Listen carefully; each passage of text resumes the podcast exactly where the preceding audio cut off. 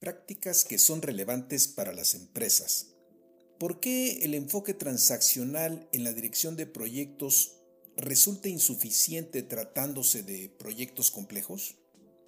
¿De qué manera el coaching en la dirección de proyectos permite abordar en mejor condición los proyectos complejos? Les saluda Armando Peralta en un nuevo episodio de Prácticas Empresariales. Sean bienvenidos. A nuestra comunidad de prácticas empresariales, que cada día es mayor gracias al apoyo y recomendaciones que ustedes hacen del podcast, nos encanta estar aquí en un nuevo episodio que estamos seguros les resultará de interés.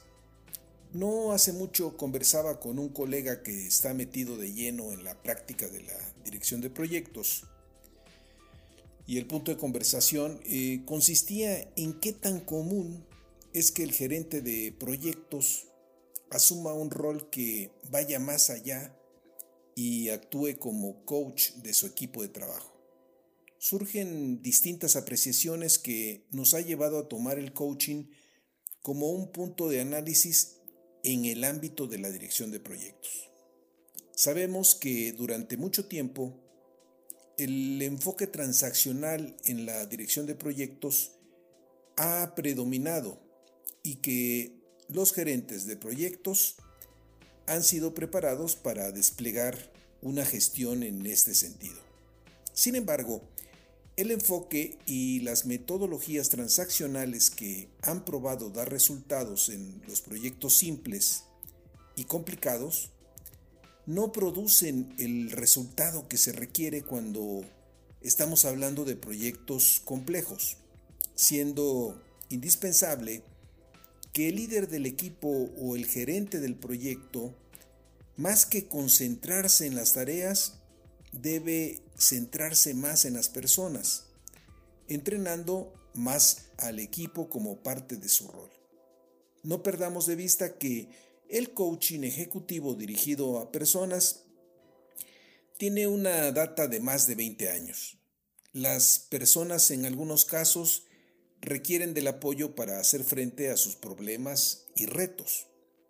En lo que corresponde al coaching de equipo, el rol que despliega el coach o gerente de proyecto es brindar todo el apoyo para que el equipo pueda trabajar de forma conjunta y hacer frente a sus problemas para que teniendo una solución, esta puede ser o pueda ser más bien implementada.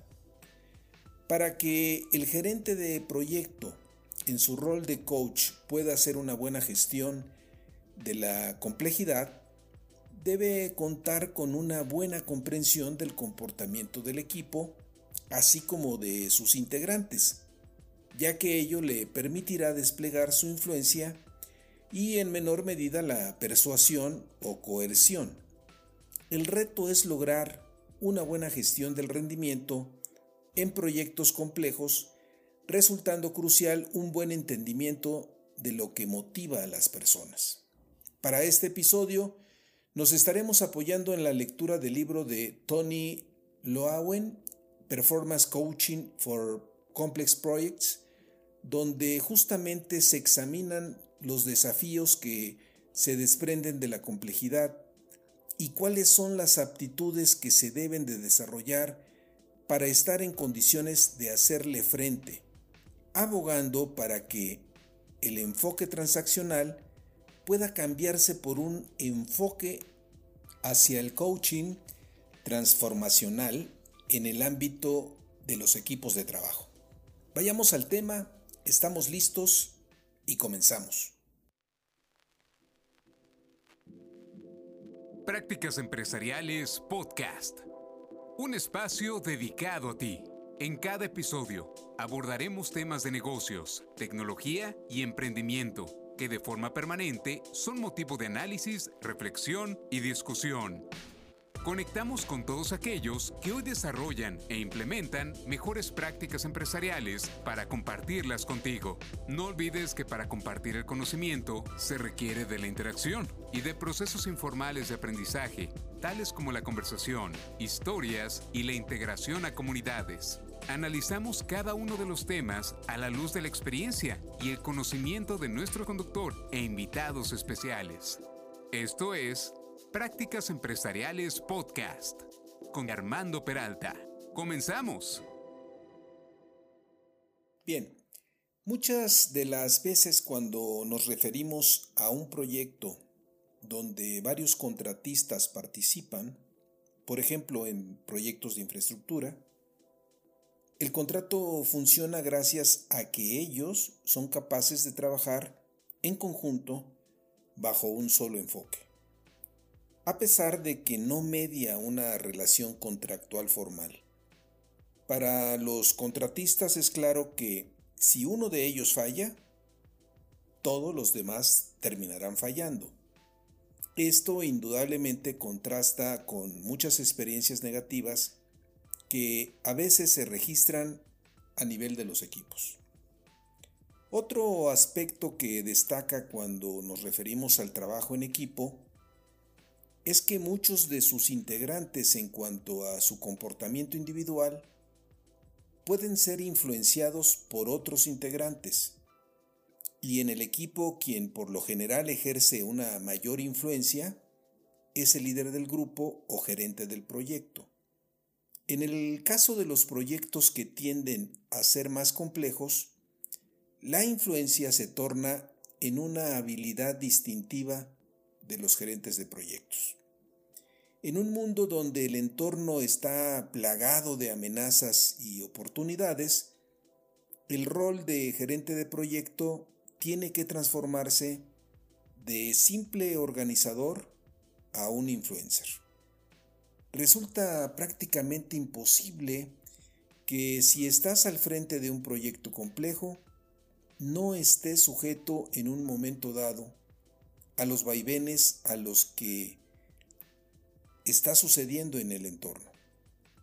Es que acaso no podemos, eh, pues nos podemos sustraer eh, a los embates de la pandemia que, como todos sabemos, se desató a partir del 2020. ¿Somos eh, acaso ajenos al enfrentamiento que hoy estamos viendo entre Rusia y Ucrania y del cual, bueno, somos testigos? ¿Podemos salir libres o indemes de los índices de inflación que se están registrando en varias de las grandes economías? Ante estos retos que hoy observamos en el planeta, será necesario, desde luego, la implementación de grandes proyectos que tendrán más componentes de tecnología e ingeniería, donde concurrirán diversos equipos de especialistas, contratistas, diversas fuentes de financiamiento, por mencionar algunos de los stakeholders. ¿Qué implicaciones eh, se pueden tener de que los proyectos, por tanto, sean más grandes y complejos? Por el lado de las organizaciones, se requerirá una estrecha colaboración. Esta será la clave en proyectos que solo son factibles si de origen van en asociación.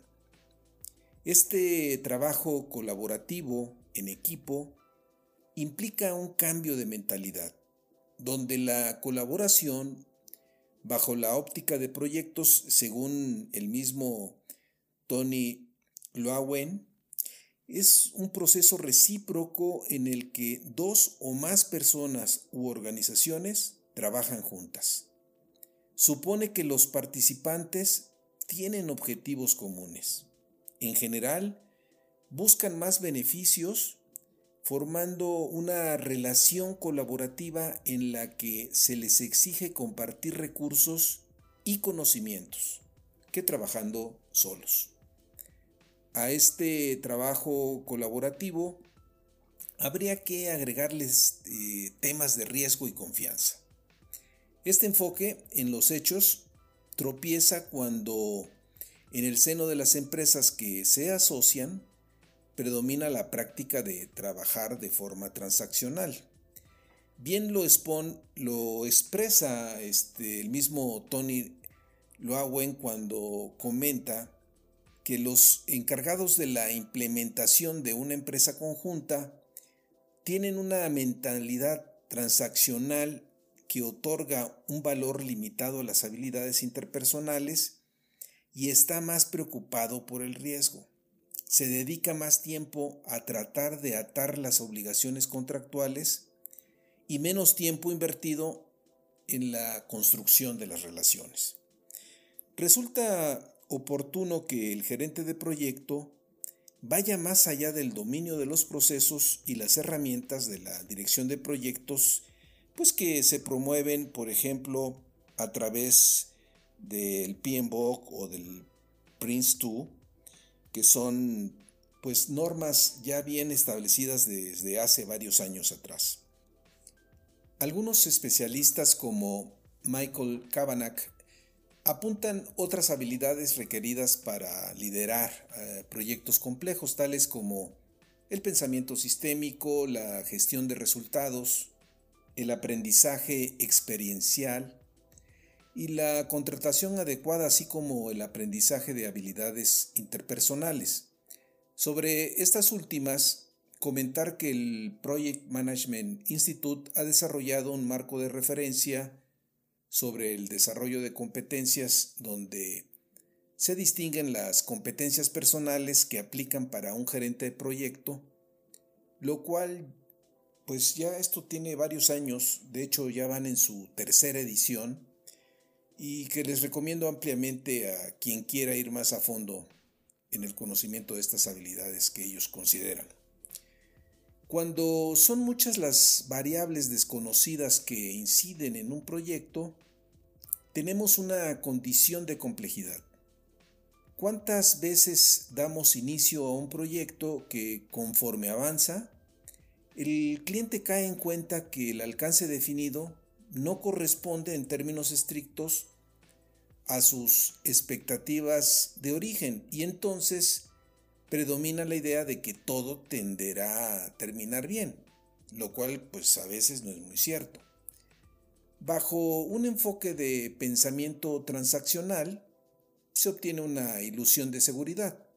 Poco importará si se fracasa, ya que bajo esta mentalidad de, eh, pues se estará señalando que el resultado adverso en todo caso más bien corresponde a errores personales. Claro está que el enfoque transaccional sí funciona cuando resulta posible realizar planes detallados. Por tanto, el gerente de proyecto cuando asume la dirección de un proyecto complejo debe pasar de una mentalidad transaccional hacia un enfoque colaborativo, buscando influir tanto con el patrocinador como con el equipo de trabajo. El interés por la complejidad ha ido ganando espacio conforme la revolución digital ha transformado el mundo de los negocios. Gauche Sarge y Rita McGrath señalan que los sistemas complejos siempre han existido, por supuesto, y la vida empresarial siempre ha presentado lo impredecible, lo sorprendente y lo inesperado. La mayor parte de este aumento se debe a la revolución de la tecnología de la información de las últimas décadas. Los sistemas que solían estar separados ahora están interconectados e interdependientes, lo que significa que son por definición más complejos. Tenemos que distinguir lo que es un proyecto simple que se caracteriza por una secuencia de tareas que nos resultan conocidas y donde los resultados son predecibles, así como lo que es un proyecto complicado donde las especificaciones técnicas son más elevadas y se requiere de la integración de más participantes y por tanto estamos hablando de un proyecto de una mayor dimensión y una mayor duración. Sin embargo, siguen un patrón discernible en la medida de que existen proyectos similares y de lo que es un proyecto complejo que aglutina un mayor número de variables en cada una de las etapas en el proceso de toma de decisión. Regresando con Gouche Sarge y Rita McGrath, nos dicen que Las organizaciones complejas son mucho más difíciles de administrar que las simplemente complicadas. Es más difícil predecir lo que sucederá porque los sistemas complejos interactúan de forma inesperadas. Es más difícil dar sentido a las cosas porque el grado de complejidad puede estar más allá de nuestros límites cognitivos. Para empeorar las cosas, nuestras herramientas analíticas no se han mantenido al día. Colectivamente sabemos mucho sobre cómo navegar por la complejidad, pero ese conocimiento no ha permeado el pensamiento de la mayoría de los ejecutivos de hoy o las escuelas de negocio que enseñan a los gerentes del mañana. Se debe estar atento para reconocer cuando un proyecto deja de ser complicado y pasa a ser un proyecto complejo. Así como en los proyectos complicados podemos reconocer los patrones que son comunes a otros proyectos, en un proyecto complejo o los patrones como tal son inexistentes o resulta difícil distinguirlos. Y es aquí donde el enfoque del gerente de proyecto debe dar un giro. Tony eh, resalta sobre el particular al exponer que la gestión del proyecto o de los proyectos complejos requiere una dimensión adicional al conjunto de herramientas de gestión de proyectos. La capacidad de comprender y gestionar las relaciones. Los proyectos complejos requieren que el equipo central se vuelva experto en revisar constantemente el progreso hasta la fecha y ajustar sus planes a medida que se disponga de nueva información. Lograr que un grupo de personas trabaje de esta manera requiere un tipo diferente de liderazgo de proyecto. Y es evidente que se requiere un tipo de liderazgo diferente que siente las bases para que los integrantes del equipo se desenvuelva en una atmósfera donde puedan desarrollar su potencial manifestándose libremente. En estos proyectos, el aporte de los integrantes del equipo resulta clave conforme se enfrenten con problemas complejos que no son lineales. Se requiere de su ingenio para encontrar vías alternas, así como soluciones a dificultades que no estaban en el libreto original del proyecto. Para adoptar una mentalidad de coaching en los proyectos y dejar atrás la mentalidad transaccional, eh, se requiere de parte del gerente de proyectos tener claridad eh, con el enfoque transaccional eh, en el sentido de que ya no será suficiente salir adelante cuando tenga la responsabilidad de liderar un proyecto complejo estar abierto para hacer cambios de paradigma que le permita realizar una buena gestión de las relaciones, pudiendo influir sobre los demás. Pasemos eh, a ver a mayor detalle cuáles son los alcances del coaching de equipos de proyectos. Tony Loawen nos aporta una definición que establece muy bien sus puntos esenciales. El coaching de equipos de proyectos es la aplicación de una serie de intervenciones que permiten a un equipo de proyecto desarrollar e implementar los comportamientos de colaboración necesarios para entregar los resultados deseados de las partes interesadas a los estándares de desempeño que el equipo espera de sí mismo. ¿Qué podemos destacar de esta definición? Uno, el rol del coaching es habilitar en lugar de dirigir. Dos, la clave para un verdadero trabajo en equipo es la colaboración. Tres, el papel del entrenador se centra en los resultados deseados del proyecto, no en el equipo como individuos. Cuatro, el equipo decide cuáles deben ser sus estándares de desempeño. Y cinco, el rol puede ser parte de o distinto de el rol de liderazgo del proyecto. Retomando el punto de trabajo en equipo, la idea es que en un proyecto complejo pasemos de un grupo de trabajo a un verdadero equipo. ¿Cuáles son las diferencias? En un grupo de trabajo, un conjunto de especialistas son reunidos para trabajar en un proyecto en el que cada miembro eh, a nivel individual actúa como representante de su organización de origen. Si bien puede haber un objetivo común para ver que el proyecto se complete, no hay sentido de responsabilidad fuera de su aporte especializado. En cambio, en un equipo de trabajo verdadero, tenemos un grupo totalmente comprometido con entregar el proyecto donde sus acciones dejen claro a los demás miembros que el éxito personal es mutuamente interdependiente. Si un miembro falla, todos fallan. El gerente de proyecto debe de hacer una buena labor con los patrocinadores del proyecto para resaltar la importancia de contar con un equipo de trabajo verdadero, ya que el costo de tener un equipo de trabajo disfuncional es elevado. El desempeño del equipo tiende a la baja por problemas interpersonales o por la falta de enfoque en los aspectos centrales del rendimiento.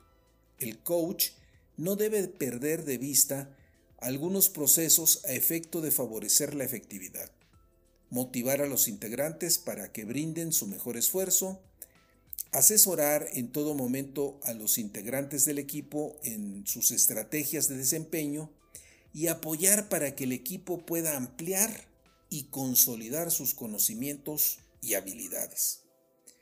Cerremos el episodio con los cinco elementos que son un buen fundamento en la filosofía del coaching de equipos de proyecto. En primer término, el coach debe crear espacios para analizar situaciones donde la urgencia, la incertidumbre y la complejidad abruman al proyecto. Una primera respuesta sería responder con prontitud. Sin embargo, los problemas complejos requieren de un tiempo para ser investigados. La recopilación de datos en torno al problema y el análisis de los mismos da paso a una buena toma de decisión. El reconocido Premio Nobel de Economía, Daniel Kamen, eh, se ha adentrado en los temas de la psicología del juicio y toma de decisiones, donde hace una clara distinción en la tendencia que tenemos los seres humanos de dar respuestas rápidas con base a nuestro juicio instintivo, que él denomina como pensar rápido, y el análisis racional que él denomina pensar lento. De forma natural y más aún cuando nos sentimos cansados y agotados, tendemos en apoyarnos en mecanismos cognitivos más fáciles. No nos gusta eh, hacer un análisis más a fondo, lo cual acarrea como desventaja que no nos dimos el tiempo suficiente para efectuar un análisis más profundo, lo cual sucede cuando pasamos de enfrentar problemas complicados a problemas complejos. Cuando predomina el pensamiento rápido, estamos expuestos a caer en, sesgos cognitivos eh, de distinta naturaleza. Les recomiendo que visiten el sitio de Wikipedia y realicen una búsqueda sobre el punto de sesgos cognitivos. Se van a sorprender de la gran cantidad de ellos que han sido clasificados. Vale la pena darse una vuelta por ahí. Por el contrario, el pensamiento lento, como bien lo apunta Tony Lowen, requiere verificar nuestros sesgos y suposiciones y reconocer que puede haber, desde luego, información adicional que deba considerarse.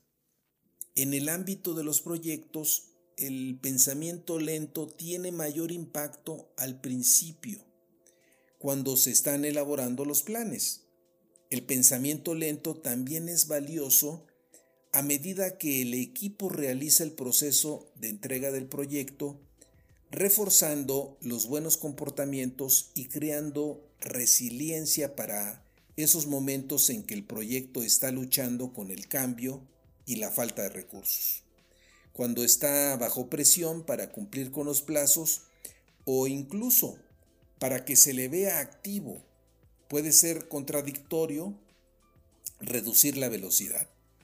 El papel del entrenador es proporcionar la voz que dice, tomemos un tiempo para pensar en este. Un segundo elemento que constituye un buen fundamento en la filosofía de coaching de equipos es el pensamiento sistémico, donde el fundamento es que todo está conectado con todo y que por lo general trabajamos como parte de un sistema, resultando relevante distinguir las estructuras que hay detrás de situaciones complejas. El tercer elemento consiste en privilegiar el uso de la influencia en lugar de la persuasión, ya que en esta última aplicamos fuerzas coercitivas para presionar para que otra parte cambie su posición. Al persuadir a veces sale a relucir la pasión y la energía para hacer creer a los demás que nuestra visión es la acertada. Si bien a veces la persuasión surte efecto, se considera que cuando la presión que se ejerce desaparece, las cosas tienden a ser como anteriormente estaban. Contrariamente, cuando utilizamos la influencia, ayudamos a que otros cuenten con una visión equivalente a la nuestra, facilitando que sea mediante sus propios filtros mentales. El gerente de proyecto debe partir de un entendimiento cabal de cada integrante del equipo, ya que así estará en mejor condición de comunicarse y establecer conexión con ellos y de poder influir en ellos. Un cuarto elemento viene a ser la escucha activa de la cual ya nos hemos referido en otros episodios. La esencia es saber escuchar realmente y no estar pensando en qué responder mientras estamos escuchando. Este, y pues más que nada no distraernos o divagar mientras escuchamos, sino más bien poner toda nuestra atención, ya que en la medida que nos distraemos, desde luego nuestra contraparte se da cuenta y pueden darse distintos tipos de reacciones. Mantener nuestra vista o seguir con nuestros ojos la mirada de nuestro interlocutor, no interrumpir y respetar los espacios de tiempo que la otra persona requiere mientras mantiene la conversación, a efecto de no cortar el hilo de la conversación. Finalmente, el quinto elemento, que es clave en la filosofía del coaching de equipos, es estar atento a qué está pasando a nivel interno, que se materializan en señales o pistas tempranas de parte de los integrantes del equipo que determinan comportamientos y acciones. En fin, estos elementos estarán permitiendo trabajar juntos en una mejor condición.